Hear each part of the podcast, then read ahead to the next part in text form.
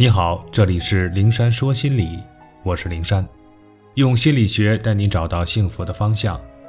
遇到心理问题，可以直接点击我的头像发私信给我，我会逐一为你解答。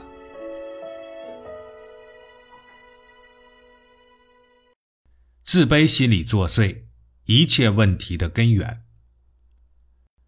小林从小就如一朵没有人注意的野花，静悄悄地独自长大。父母把精力都放在弟弟身上，对他呢，只是保证穿暖吃饱，很少关注他在想什么，他想要什么。在学校，除了唯一的好朋友刘燕，没有人跟他玩。老师呢，也经常忽略他的存在。而刘燕虽然是他的好朋友，但很少跟他谈心。两个人在一起，只是刘燕叽叽喳喳，说着自己高兴的和不高兴的事儿。只是把他当做一个能够听自己唠嗑的树洞。即便这样，小林还是特别喜欢跟刘燕在一起，特别害怕他哪天不理他，那他就一个朋友也没有了。所以时时抱着讨好的心追随着刘燕左右。两个人渐渐长大，刘燕越来越漂亮，也越来越活泼外向，很有人缘男孩子、女孩子都喜欢跟她一起玩，他便一点点的忽略小林。很少像以前那样对着他叽叽喳喳了。小林心里充满了失落感，每天像个不会说话的影子，默默地跟在刘燕的身后，哪怕他几乎不看自己，也形影不离。为了讨好刘燕，他帮他抄作业，帮他递情书，替他值日。只要刘燕一句话，他马上屁颠屁颠的去做。高三的时候，小林暗恋一个男孩子，而那个男孩没事总找刘燕。他为了每天能看到他，小林更加黏着刘燕。但让他备受打击的是，当他听到男孩子对刘燕说：“你跟小林两个人，真是一个是白天鹅，一个是丑小鸭。”小林知道，和光彩照人的刘燕比，自己就是一头灰头土脸的丑小鸭。他一点也不生气别人这么说自己，他只是很难过。这句话是自己喜欢的男孩子说出来的，浓浓的自卑。把一颗本就脆弱的心淹没了。后来毕业了，工作了，小林一直没有勇气谈恋爱。他怕他若向对方表白，会换来一句“你这个丑小鸭，怎么配得到我的爱？”在他自卑的心里，身边的男孩子都那么优秀，都要自己仰视着他们灿烂的笑脸。无独有偶，小林和一样被自卑心理缠绕的顾杰恋爱了。结婚了，可是从和男朋友相识的那天起，她就努力按照男友喜欢的样子塑造自己，不大声说笑，不留披肩长发，出门花很多的时间化精致的妆。纵然之前她是粗门大嗓说话的人，是有一头被女孩子羡慕的长发的人，很头疼化妆卸妆嫌麻烦的人，但男友喜欢这些，她就要朝这个方向去努力。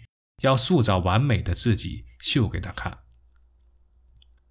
讨好型人格的人在爱情中如此自卑，在人际交往中也是如此。因为自卑，急于证明自己，所以取悦别人，对别人的要求有求必应，不遗余力的去帮助别人做事。比如那个到处说有事您说话的郭子，因为自卑，觉得自己不如别人，所以取悦别人，事事顺着别人。时时笑脸相迎，不说反对的话，不提不同意别人的建议，生怕人家不高兴，生怕别人反驳自己。因为自卑，潜意识中觉得低人一等，没有资格要求人，所以从不麻烦别人。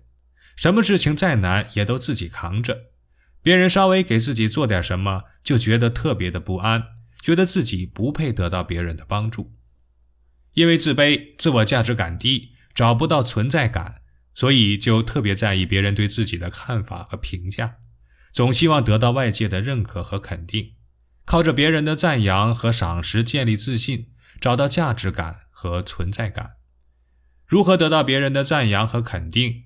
自然是讨好他们。因为自卑，内心懦弱卑微，不敢得罪人，所以处处不与人争抢，什么都让着别人，和别人发生冲突。不管是不是自己错了，都先道歉，以期息事宁人。平时和别人相处也是一副讨好别人的温柔和善，哪怕对待下属都带着讨好的心。我一个朋友自己开了个店，手下五六个员工，怎么说也算是个老板。结果我去店里看他，做了不到一个小时，出来后我对他说：“感觉你的那几个员工是你的老板呢。”他还有些不解，问我何出此言。我说：“你对他们的话连连点头称是。”可你说什么，你的员工都不以为然，甚至还顶撞你。他们可以编排你去拿东西，忙不过来叫你接电话。他们有情绪了，你还要哄着他们开心，哄着他们干活。所以怎么看都觉得你是打工的，他们是老板。朋友点头说，他在员工面前的确有些软弱，但他就是这么个性格，拉不下脸，硬不下心，对谁都这样，包括自己的员工。综上所述，所有讨好型人格的种种错误心理，几乎都绕不开一个自卑。可以说，自卑是一切问题的根源，是讨好人格滋生的土壤，是老好人最大的软肋。当一个人内心装满了自卑，他向外地传递给别人的信息就是“我很 low”。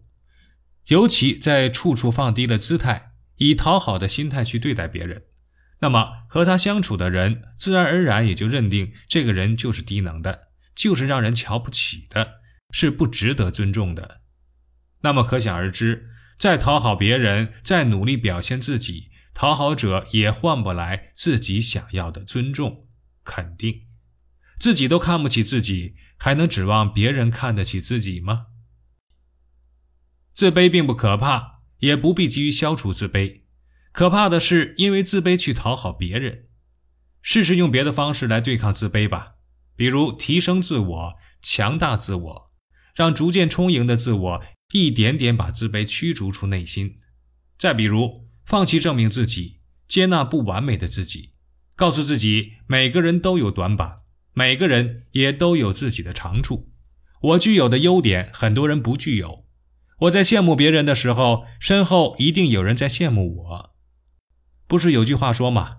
当我们站在桥上欣赏风景的时候，正有人在远处欣赏着我们。